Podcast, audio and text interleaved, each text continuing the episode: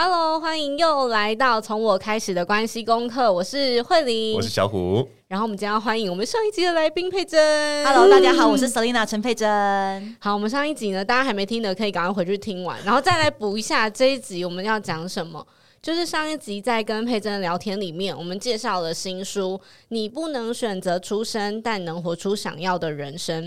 呃，我就是佩珍跟我说，上一集是录给我的，这样，就是因为我觉得在就是因为我就是佩珍的读者嘛，然后或者是换换成其他人在读我文章的时候，那个感觉是很像的。嗯、我们面对文章的作者，会有一种呃，就是好多的问题啊。反正我现在就是这样嘛，嗯、就是你是怎么样变成现在的你？那你以前写出来的那些挫折，感情上、工作上、生活上，嗯、你是怎么样？度过他的怎么样转化，跟就是那个经历的过程会很好奇，嗯、所以我觉得有点像是我在问问题的同时，也在帮喜喜欢佩珍的文字的读者问这样的问题。嗯，对，嗯、好，所以我要开始喽，大家，我们这 这这一集就很认真的谈书里面的故事情节，还有怎么样，就是佩珍走过来的心路历程。嗯，没问题，可以吗？哦，现在真是很害羞。我跟你说，我期待的是什么？是一个像你这样二十几岁的女生，然后快要三十了，你正在变得成熟，然后你也很恐慌，嗯，你害怕在人生里面做错些决定，然后更害怕自己如果已经做了一件好像别人不看好的事情，到底走到最后会不会柳暗花明？嗯，我们会有很多的恐慌，而且外面的声音又那么的多，对，那到底要怎么样才能够活成自己喜欢的样子？我相信这是你们这个世代的孩子都在想的事情，对，是我这个世代，不是小虎。那个时代，他是阿伯，哇对吧？对，因为佩珍讲是二啊，不是三开头，所以这这一集跟你无，啊，不是，啊，不是无关。你一定要这样趁机。我会关注的，我会关注的。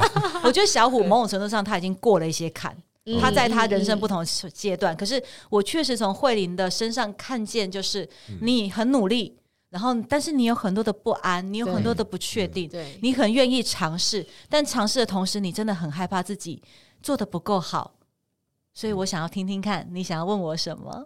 好，我想问的这一题，虽然我觉得我已经经过了，嗯，是在就是书里面有讲到一段是，呃，佩珍在研究所的时候，因为都要到国外，那算交换吗？交换学生，因为其实出国念书很贵，但交换学生你是只要付国内的学费嘛，对，然后付国外的住宿费就可以了，嗯，就是好像就是要经过那个过程才可以回来拿毕业证书嘛。我记得故事是这样。就是我想问的是，好，感情问题，其实也是因为我前段时间收到了一个，我也不知道，就是到底是从何开始关注我的一个内向的读者，就是他，他头像是一颗宇宙，就我也不知道他到底长什么样子，他也在问我感情的问题，所以我觉得有一点像是我，就虽然我比较早结婚，但如果我没有这么早结婚跟生小孩，现在好像也是我的一个黄金的时候，对，选择点，我要买我那香车路口。丢 丢是安内哇，那个口音哦，好熟悉哦。对，我们南部人最会讲台语了。丢丢是安内好，我跟你讲，小虎听不懂，他会。我听得懂啦，我只是不会讲。我要懂台语啊。他是花瓶，来，对。所以我只是想问的是，因为那时候我跟大家讲一下，书里面写到啊，我要来分享了。佩珍到国外读书的时候，遇见了一个算高富。我虽然我不知道，因为只有文字，我还行啦，哦、我吃得下去的。高富还行的男朋友，条件不错的，嗯，对。然后因为就是你有写到你们的爱恋的浓厚程度，可是其实回到台湾之后，要论及婚嫁，你发现他是用条件来衡量你。然后就是在那个我真的要可以就这么幸福走进红地毯的那个过程中，可是因为你最后选择了不结婚嘛。是怎么样做出那个决定的？其实很诚实讲，就是女生哦，嗯、你的一辈子的职涯人生，你很难跟结婚这件脱钩，除非你一开始就打定独身主义。嗯、你的人生不会只有你自己，因为呢，你会结婚，你会需要跟老公有一些，例如说，像现在慧玲就会跟小虎一起经营事业。嗯、人是没有办法独自活着，尤其是女生，女生的职涯通常会伴随着老公，嗯、伴随着小孩，你会不同的生命阶段，你一定会需要有所取舍。所以我在那个时候在找男朋友，在就是认识对象的时候，其实我很清楚知道一件事情，是我需要找一个也很努力的人，嗯、因为我有两个人都很努力，他作为你的人生合伙人，嗯、你人生才有变好的可能。嗯、那另一方面，也因为我看到我爸妈，就我妈妈过去因为结婚结的不好，所以她一辈子都非常辛苦，嗯、所以我也很害怕嫁给一个一旦失败就再也站不起来的男人，嗯、所以我是用一种。感情是一回事，但是我还是要想办法让自己理性一点去看这个人值不值得我相信他可以一直都努力到最后。那那时候在美国认识的那个男朋友啊，他基本上就是条件是好的，台大毕业，然后呢，呃，会讲日文，会讲英文。那那时候他在美国念的是 Top Thirty 全世界 Top Thirty 的商学院，嗯，然后他家里住在好区是东区，基本上呢就是不是富家子弟型的，但是就是。可以住在东区，可以已经很不缺的啦。而且他爸爸是在银行的行长，就是可以想象哇，那个都很不错。嗯，所以我觉得这些东西叫做所谓的客观条件，并不是说你在选伴侣的时候你要先看这些，但不可讳言的是这些东西是重要的哦。嗯嗯，因为你要了解，哎，他的家境状况，然后是不是安稳。如果说你知道他的家境很辛苦，哎，你决定要去，还是要跟他走在一起，你就要做好心理准备，你要吃苦。但愿这份爱情值得。嗯，不是好坏，是你要面对你的选择，你要理性。所以那时候我那个当初我想要是，我想要找一个就是可以让我的人生变好。嗯，过去我看到我的爸爸妈妈在感情，就是感情在贫穷里面被消磨殆尽，所以我希望我将来的家庭可以是。我们一起努力工作，然后不要烦恼吃穿，不要烦恼钱，不要让自己的孩子连吃营养午餐都有问题的。嗯，所以我觉得，哎，他家里这样子还不错吧？虽然不是什么富家子弟，嗯、符合你的条件，就是我我我有期待，就是哎，你去你是好好工作，我也好好工作，我们一定不会有什么太大的问题。嗯，那对方说实话啦，婚姻市场。你喜欢我，我喜欢你，但是大人的恋爱从来都不只有感情而已，所以他其实也是这样看我。嗯，但我失算的一点，我现在就讲的非常的直截了当，非常诚实。失算一点就是他在看我的时候，我有很清楚的告诉他，我家里其实不好。嗯嗯嗯。那他那时候非常惊讶，因为我可能看起来不像嘛，哎，又在国外交换学生，然后英文讲的，就我不太像是弱势家庭出身，但我有告诉他我家多辛苦。那那时候他告诉我说，他觉得我很棒。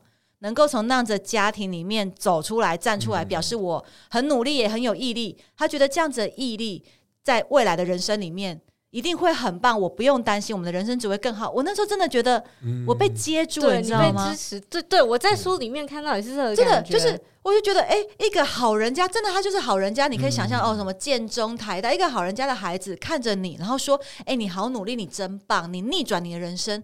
我那时候觉得他看见我的价值。他是爱我的内在的，不是长相，不是学历，嗯、不是那时候我已经要拿到外商的 offer，嗯、所以我就会相信说我们会变好。嗯，但是呢，各位亲爱的女孩们，恋爱是一个美好的情境，就是你爱我，我爱你，花前月下西餐、电影、浪漫散步，嗯、都比不上日常的消磨。什么叫日常的消磨？嗯、我们那时候已经要结婚了，嗯，然后呢，双方家长见过面。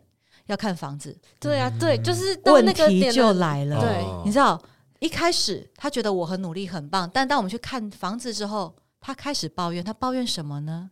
他说：“如果不是你家这么穷，头期款帮忙出个几百万，我们可以看新一点的房子。”哦我第一次听到的时候，想说：“哦，你写的公。” 但是第一次听到说你还不会那么放心上，但当他第二次、第三次，在后来一直四五次一直讲，每次只要出去看这房子，他就讲一次，然后最后他还讲说，哦，他的哪一个朋友谁谁谁，他们买了房子，女方把头期款都出了呢。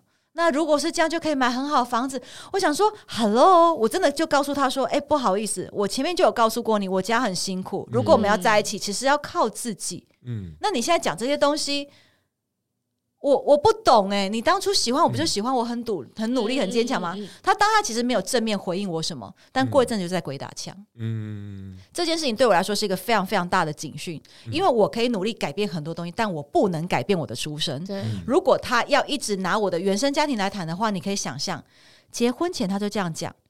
结婚之后，他只会更糟。不要以为他慢慢会变好，你会感动他，不会的。婚前的男人只会比婚后更好。各位还没有结婚的同学 很多，就 是他可能是世间罕有的好男人，但我们现在讲一个平均值。平均值就是男人在结婚之后，各方面从发量到智商到努力程度都会往下走。好了，我先我先我先自首，我现在没有弹吉他给他听了。就是，我觉得这很正常，因为其实说实话，进入婚姻之后，柴米油盐酱醋茶，嗯，然后有孩子，有各种消磨，所以你们最美好的那段时间，感情最好一定是婚前。嗯、如果婚前你们就有这种状况，你就要知道婚后会有非常多的忍耐。嗯，那这是一个。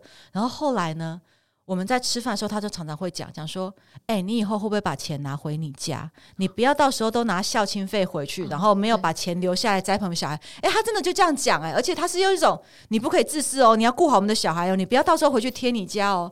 我我那时候是家啊，都是没有。我告诉你，其实没有这样，真的没有这样，因为他就是觉得我家是一个会造成困扰的人。嗯、那为什么这个男生会这样想？我后来也从跟他原生家庭互动理解到，嗯、因为他妈妈有一次就也说溜嘴，嗯、他就说啊，就是我们家谁谁谁很优秀啊，就是很多我的有钱人家的朋友，什么 律师啊、医生都想要把他们女儿介绍给我儿子，哎，然后我那时候坐在那边，我想说。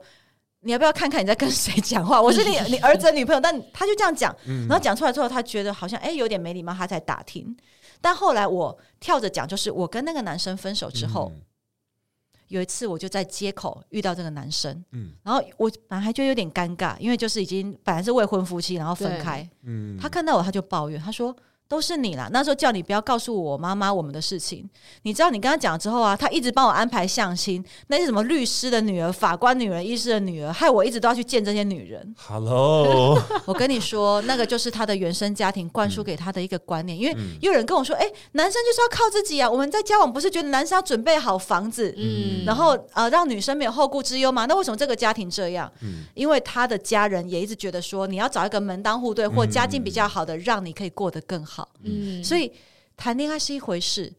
如果你真的想要跟这个人走一辈子，其实你要看看他的原生家庭，他的母亲、他的父亲传承什么价值观给他，而且你要试着去讨论一些残酷的话题，例如说，呃，钱。钱最烦了，嗯、可是如果你不能敞开心胸谈，嗯、你后面他什么东西？我遇过最糟糕的情况是尿布还要跟你 A A 制，哈小孩的尿布 A A 制，这是一个什么样奇怪的话题？生小孩要 A A 制，月月子中心要 A A 制，月子上 A A 制。那我想说，那。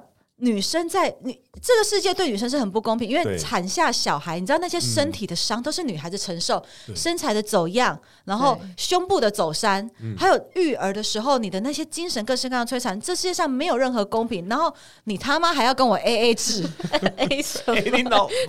对，所以哇，你因为你刚好讲到这个题目，我就觉得说，这么多年后，我当初退婚的时间大概是在二十六七岁，嗯。现在十几年后的我，好高兴，当初我很勇敢，没选他，因为就会有这本书。因为要退婚的时候，其实你会压力很大，因为所有人就会跟你说。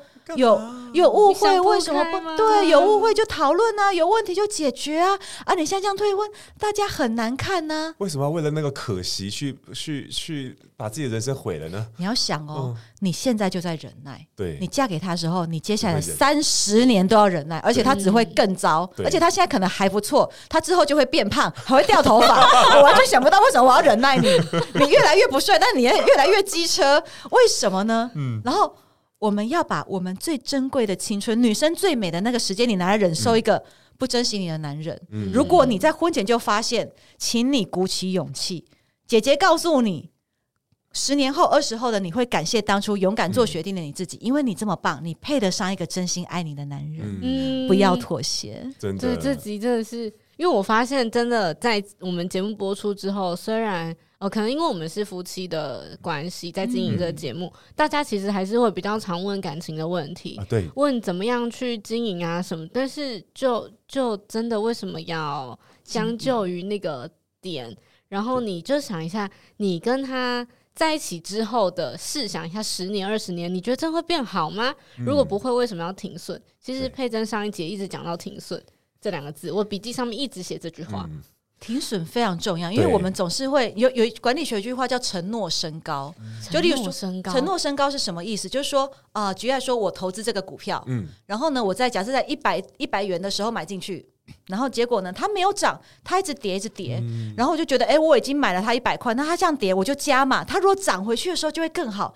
你就一直把你的资源一直丢进去，就丢进去，可是它其实并没有变好，但是你放进去的钱越来越多，你多到你已经不能够。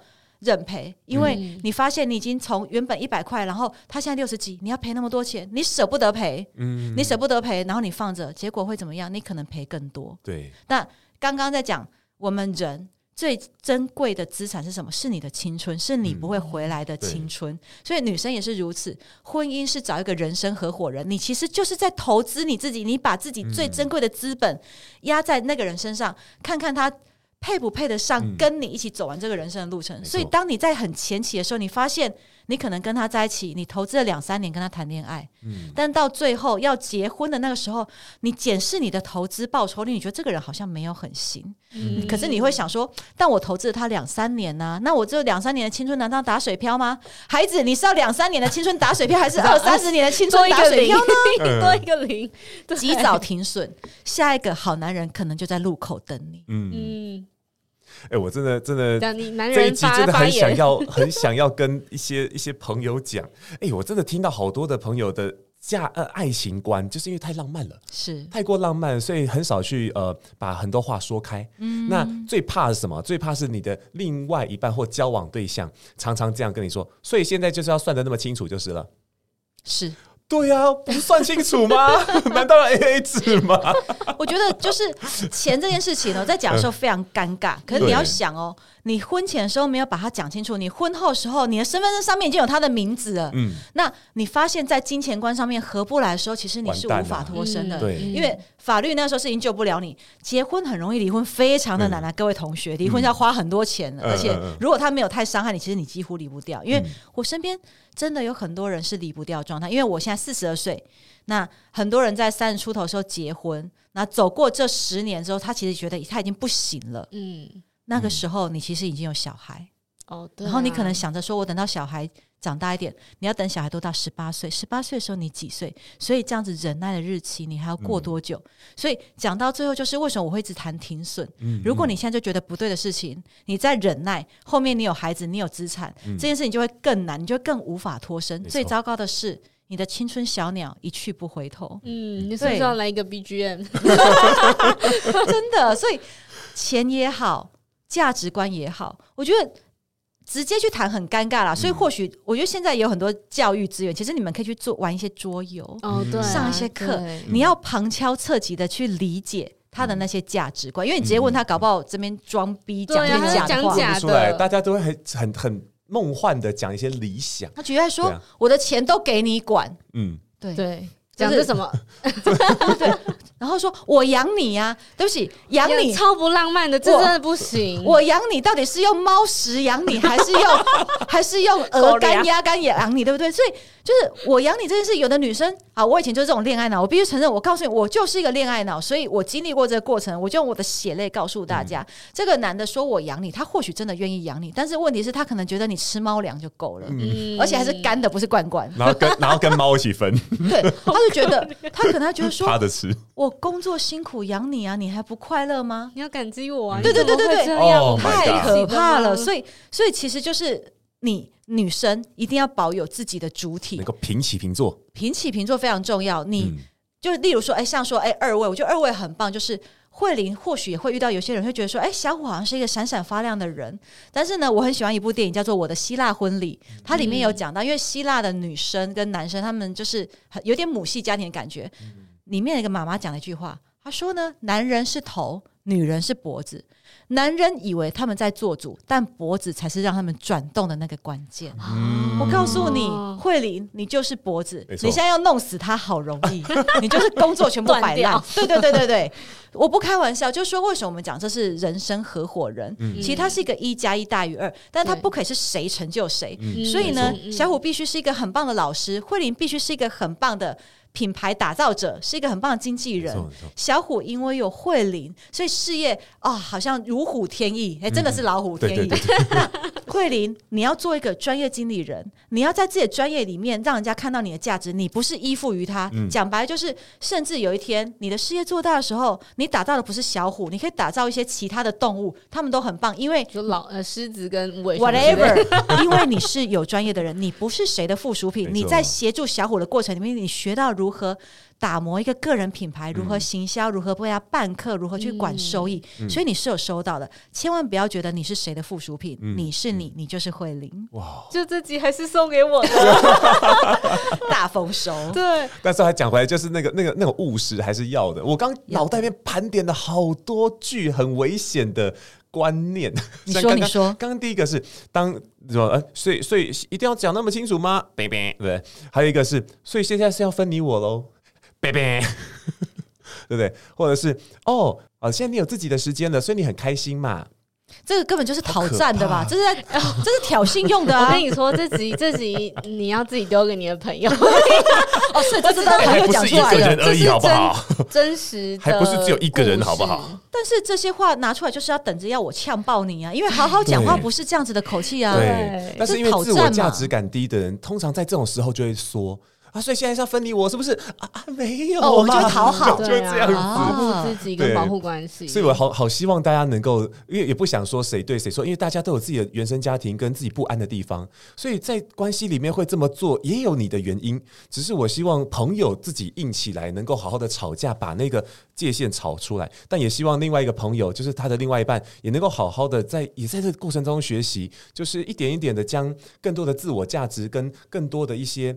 呃，对对，关系的各种肯定的都都好，把它弄清楚来。当我们那个界限真的清楚，才有办法健康的在一起吧。嗯，所以我要说。嗯就是请大家还是要回来看，你不能选择出生，但能活出想要的人生。嗯、还有看从我开始的关系功课这两本书，就是我我没有，因为我觉得这两本书，因为又同一个出版社、同一个编辑群做的，嗯、我觉得它很像的地方是我们都没有比较厉害，不是佩珍说的专家。嗯、然后像我也在新书的自序里面写说，我们不是，就是大家会觉得这个名字好心灵鸡汤哦，又要疗愈谁嘛？又要干嘛？但我自己觉得它是一个实践的过程，嗯，我们就是这个过程的实践家，包含佩珍写的故事也是。我要讲就是，如果你觉得这是鸡汤。我就那只鸡啊，要不然你想怎样？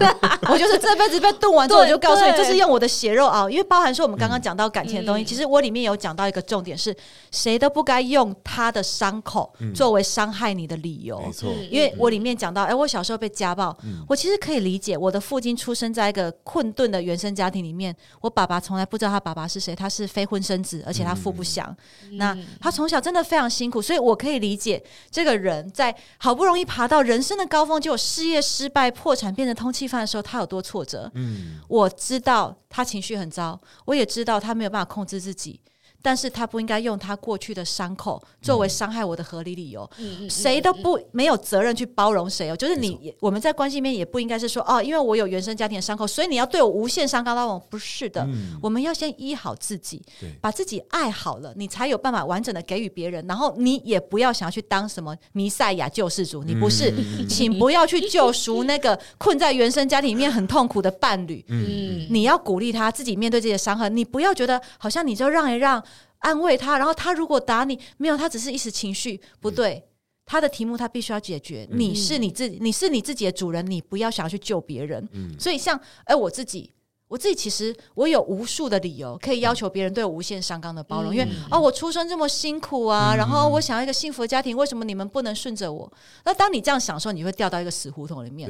我与其一直期待有人来医治我，嗯。我更希望靠自己把自己照顾好，嗯、因为别人永远是别人，你是你。你当你期待别人给你些什么的时候，这是一个价值交换，你必须给他一些什么。但如果对方要的东西不一定是我愿意给的呢？我更希望把力气留在我自己身上。还说我想要一个幸福的家庭，我过去曾经期待我的先生、我的前后来变前夫的人可以给我，嗯、所以我做了好多好多讨好的事情，嗯、但做到最后。我也要有一个清醒的觉知，发现说这些讨好它是没有终点的，嗯，他会一直一直一直的给，真的就是所谓的无限上纲。可是这是我要的吗？如果。如果有人在这样婚姻关系里面，他会觉得快乐，因为每个人快乐定义不一样，还是要回到自己。嗯、但那时候我真的就是有花时间，像前面跟慧玲讲，你要花时间去问问自己，当下的我快乐吗？这样子的付出是我吃得消的吗？嗯，因为每个人耐受值不一样，所以你要比自己比任何人都更知道，哎，我就到这里为止，再多我就要崩溃。嗯，为自己做出决定，别人会跟你说，再熬一熬。男人会回头的啊，就是哎、欸，好多哦，就大家劝和不劝，就像我那时候离婚，最多人劝我，你就熬啊，他爸妈会老啊，等他在家族企业做主，你就上来了，那些婆媳关系都不存在啊。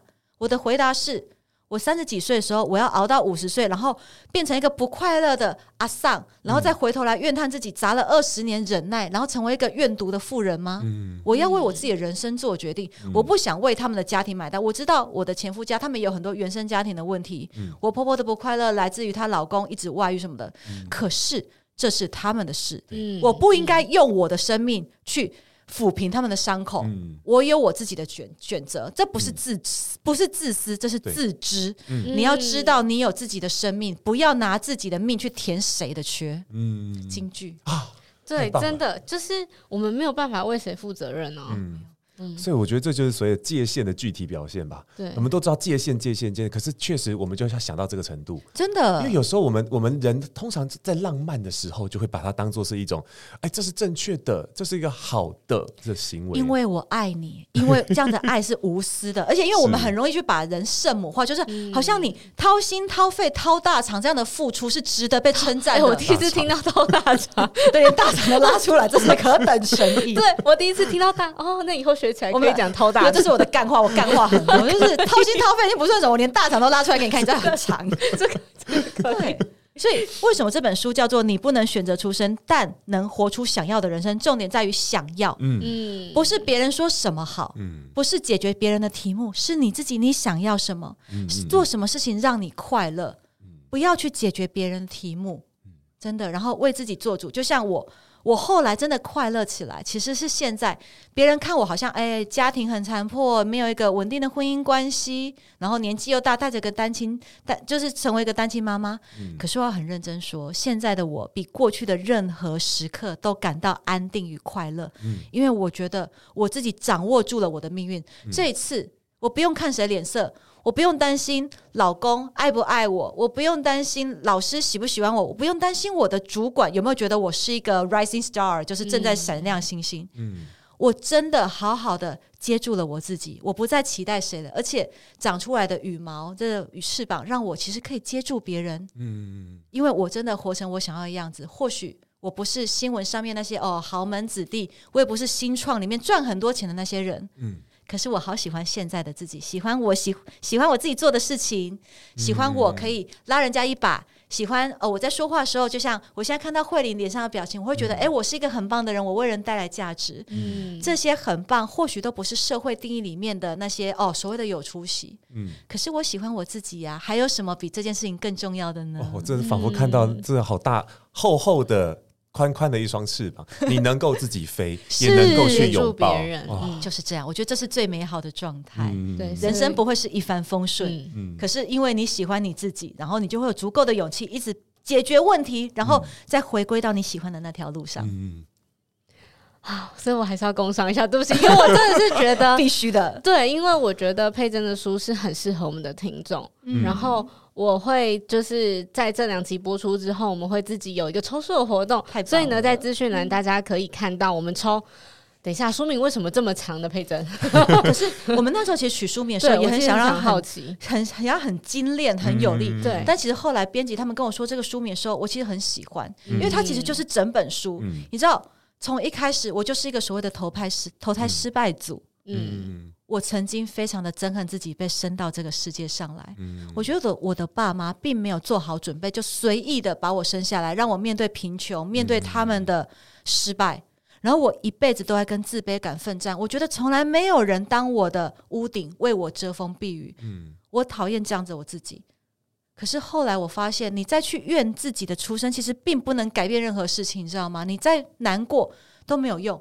我后来发现，真正有用的事情是：好，那我来想想看，我或许手上筹码比别人少，可是这样的我可以做些什么？嗯，不要跟人家他比，你自比就好了，就他比不必，自比就行。嗯，要记住这句话。所以呢，你可以活出想要的人生。或许在那些有钱人眼中，我们的人生如此微不足道，就像佩珍，就像慧玲，我们好像很平凡，可是我们好喜欢这样的自己。嗯，我们知道。回望过去，我们从多么小、多么小的时候那个梦想，然后到现在的自己，我们走了多么远的路，成为一个现在的样子。嗯、或许小时候我们有做过很大的梦，或许现在的你跟过去你幻想中的样子很不同，但是没有关系，我们长大了。现在的你看看镜子，然后想想自己做的事情，你喜欢你自己吗？如果不够喜欢，你可以再为自己做些什么。我觉得这是这本书我想要说的话，就是人生不会完美，嗯，但是你可以让自己活得很美。嗯，我觉得跟我们的那个我们想说的书，就是我在自己的自序里面哈，我们的自序我写到，其实人人的啊成长或者快乐的源头在于主动。对，我们过去都常常是被动的接受了我现在有的条件，被动的接受了别人的期望。可是，当我们开始为自己主动起来的时候，那才是真正我们开始掌握人生的那个开始。所以，各位朋友们，两本书一起夜配，来 来来，不是业配，一起介绍。对，所以最后呢，还是分享一下资讯栏里面会有“你不能选择出生，但能活出想要的人生”，就是佩珍的这本新书的抽书资讯。嗯，然后也顺便介绍一下，佩珍有帮我们的新书写推荐语哦。有 有，我真心真意的写了一段我很喜欢的文字送给你们，谢谢，也祝福我们的新书。都要大卖，对，就麻烦各位听众朋友们了。嗯，我觉得，我觉得听众真的会喜欢，因为这两本书是真的可以在你们生活中起到作用。他不讲大道理，他讲的东西都是你现在立刻马上就可以验证的事情。是我们这亲身经验。是的，好吧，就让我们一起来练习属于我们自己的关系功课。那这一集的从我开始的关系功课就到这里喽。那我们就下次见喽，下次见，谢谢大家，谢谢，谢谢，拜拜。